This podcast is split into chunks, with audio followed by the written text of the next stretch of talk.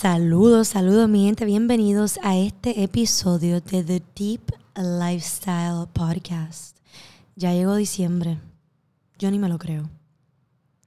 Y basado en que ya llegó diciembre, que es el último mes del año y que pronto vamos a recibir el 2020, hoy les quiero dar los pasos para cómo prepararnos para el fin de año. Y quiero darles un poco de background de antemano. Yo hice esto el año pasado y en los pasos que le voy a dar ahora.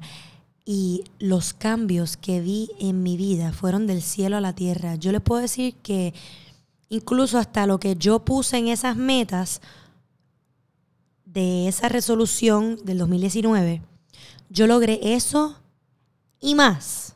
Y cosas que no me pude ni haber imaginado en esas metas. Porque esas metas del año pasado fueron bien como les digo, como personales, como de relaciones, como. Quiero amarme, quiero estar presente. So, no eran tanto quiero lograr esto, eh, cosas tangibles, ¿no? Como, pues quiero conseguir un trabajo o quiero montar una empresa. Fue más bien cosas emocionales y cosas que tenía que sanar que son igual de válidas, ¿verdad? No vamos a decir que conseguir un trabajo más importante que, que sanar quizás una relación de la cual te acabas de dejar, ¿verdad? No estamos aquí para eso. Pero a través de este método que les voy a enseñar, pues yo logré hacer el Bootylicious, logré abrir mi estudio, logré hacer muchas cosas que no tenía en mente, que me sorprendieron, pero dado a que tenía quizás unas metas emocionales bien claras y las sané, las logré, pues aunque no me haya propuesto Bootylicious o abrir un estudio, lo logré, porque ya tenía esa base seteada. Y eso es lo que te quiero ayudar hoy, a tener esa base. So, ¿cómo prepararnos para el fin de año? Démosle comienzo al tema, ¿no? Lo primero que yo hice comenzando diciembre del año pasado fue relajarme, tomar las cosas más con calma. Y no es tomar las cosas más con calma la semana del 24 de diciembre, porque ya ibas a estar de fiesta en fiesta familiar y no vas a tener mucho tiempo para ti, porque van a a llegar tus amigas de afuera o va a haber gente que no has visto en mucho tiempo. No vas a tener mucho tiempo de introspección. Por eso es que te digo, y por eso es que saqué este podcast la primera semana de diciembre.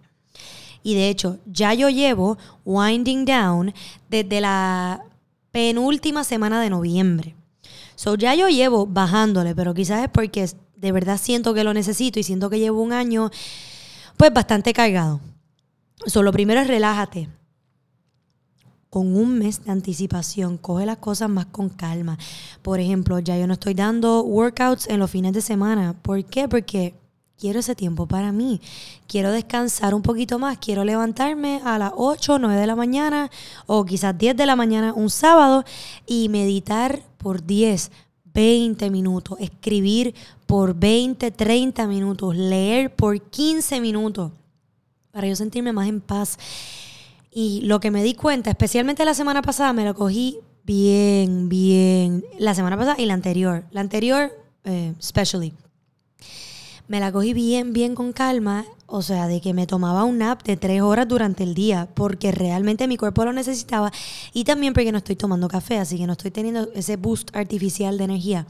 Me di cuenta que al final de esa primera semana de realmente descansar, de no hacer tanto ejercicio, me han llegado las mejores inspiraciones, las mejores ideas y tengo realmente ganas de meterle.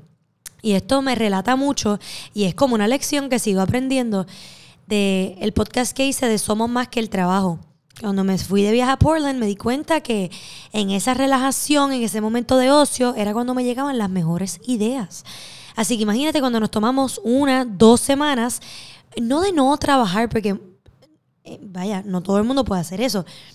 Pero coger las cosas sí más con calma, quizás no ir al gym tanto, no hacer tanto compromiso con gente quizás que no tiene que ver con el trabajo, cogerte los fines de semana más relax. Este, he visto mucho, mucho cambio y mucha mejoría en mi creatividad y en mi ganas de hacer las cosas. Así que ese es el primer paso. Relájate, coge las cosas con calma. El segundo paso, que este segundo paso te va a tomar varios días o quizás varias semanas. Hence, porque les digo que deben empezar lo antes posible a hacer esto. Mira hacia atrás en tu año y toma un momento para reconocer tu labor y tus fallas. Y les divido esto en cuatro áreas. Tú lo puedes dividir en cuatro, cinco, seis, las que tú quieras. En el ámbito laboral, hazte las preguntas. ¿Estoy en algo que me gusta?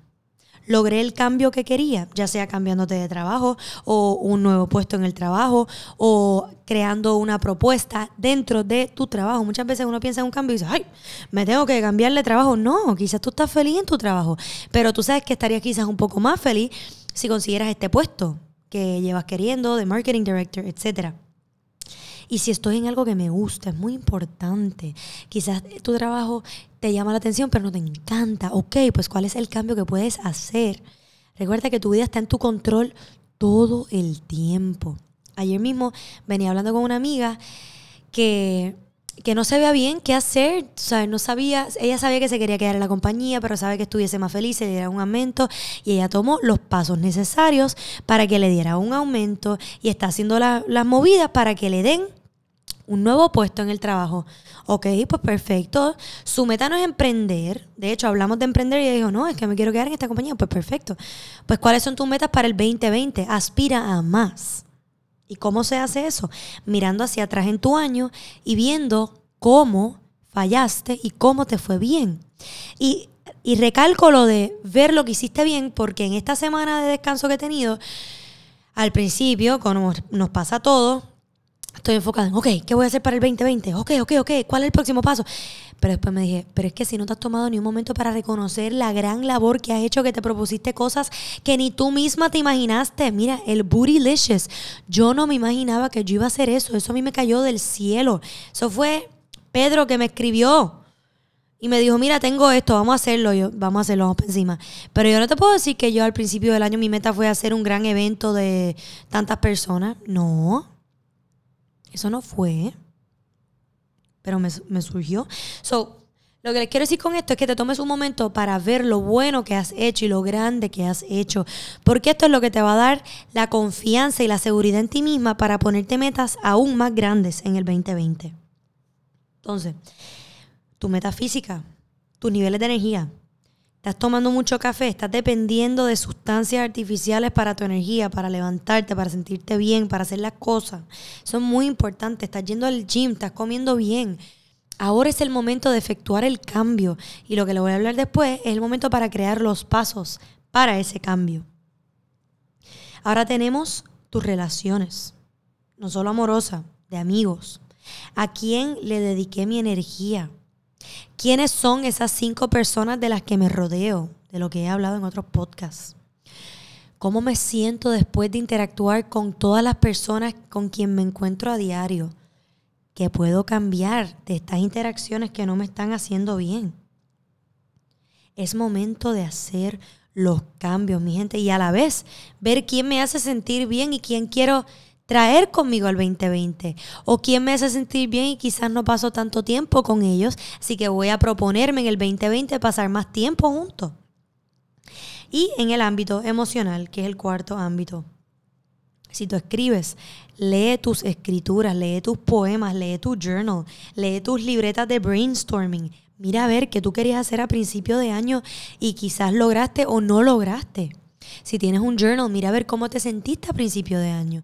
¿Qué cosas sobrepasaste a principio de año? Por ejemplo, yo a principio de año estaba en una ansiedad brutal porque te puedo decir que quizás no estaba tan clara en lo que quería en mi vida laboralmente, pero leyendo mis libretas vi como poco a poco, a medida que fui soltando aquellas relaciones que no me hacían bien, a medida que fui sanando muchas cosas que tenía que sanar, vi como esa visión se veía más clara. Y esto se los digo para que vean el domino effect que tiene quizás una, dos, tres metas que tú te pongas para las próximas dos, tres metas que tú puedas tener más adelante en el año. El tercer paso, sobre el primero es relajarnos. El segundo es mirar para atrás en nuestro año, a nuestro año con tiempo y tomar un momento para reconocer tu labor. Y el tercero, ya que tienes un big picture de cómo empezaste el año y cómo lo terminaste. Ahora suelta los límites y visualiza. Y para esto les voy a dar una meditación que va a salir el jueves para visualizar. Esto que les voy a decir. Así que visualiza qué es lo que quieres lograr en tu año. Cómo me quiero sentir, que es lo más importante. Y qué energía quiero en mi vida. Visualízate logrando todas las cosas que te propusiste lograr en los próximos pasos que les voy a enseñar cómo hacerlo. Y no quiero hablar mucho de este tema porque van a tener literalmente unos 5 o 10 minutos dedicados solamente a esta visualización. Pero visualize your life, cómo quieres que sea en este próximo año. Siente la emoción de haberlo logrado. Y el último paso. Una vez you brainstormed all of this stuff, ¿cuáles son tus top three metas? Yo escuché una vez una charla en Animus, es un evento de mujeres, de empoderamiento de mujeres en Puerto Rico, y fui en el 2019, en el 2020, francamente se me olvidó y me enteré el mismo día que era y me batripió un montón. Escuché a Nelly Galán, que ella fue la primera presidenta de Telemundo. O sea, más perra esta mujer no puede ser. Y ella dijo, trabaja en grupos de tres. Trabaja en grupos de tres. Si me haces unas metas de cinco, seis, siete, no las vas a lograr. Tres son tangibles, son poquitas. Y una vez tengas esas tres, créate otras tres. Así que eso es lo que te puedo decir. De esos cuatro ámbitos de tu vida, que quizás tú sientes que tienes que trabajar un poquito más, o quizás tú sientes que todo lo que tienes que trabajar es en el ámbito laboral, pero muchas veces tenemos como que diferentes áreas en nuestra vida en donde, ok, no estoy satisfecha con mi trabajo y dado a eso tengo que trabajar también mis relaciones porque estoy en una relación que quizás no me gusta tanto, o no me gusta cómo me están tratando, dado a que no me estoy dando a respetar en mi trabajo. ¿Me explico? Todo realmente se conecta. So, mira a ver tus top 3 metas del año. Quiero cambiar de trabajo, quiero un mejor círculo de amistades y quiero comer mejor, por ejemplo.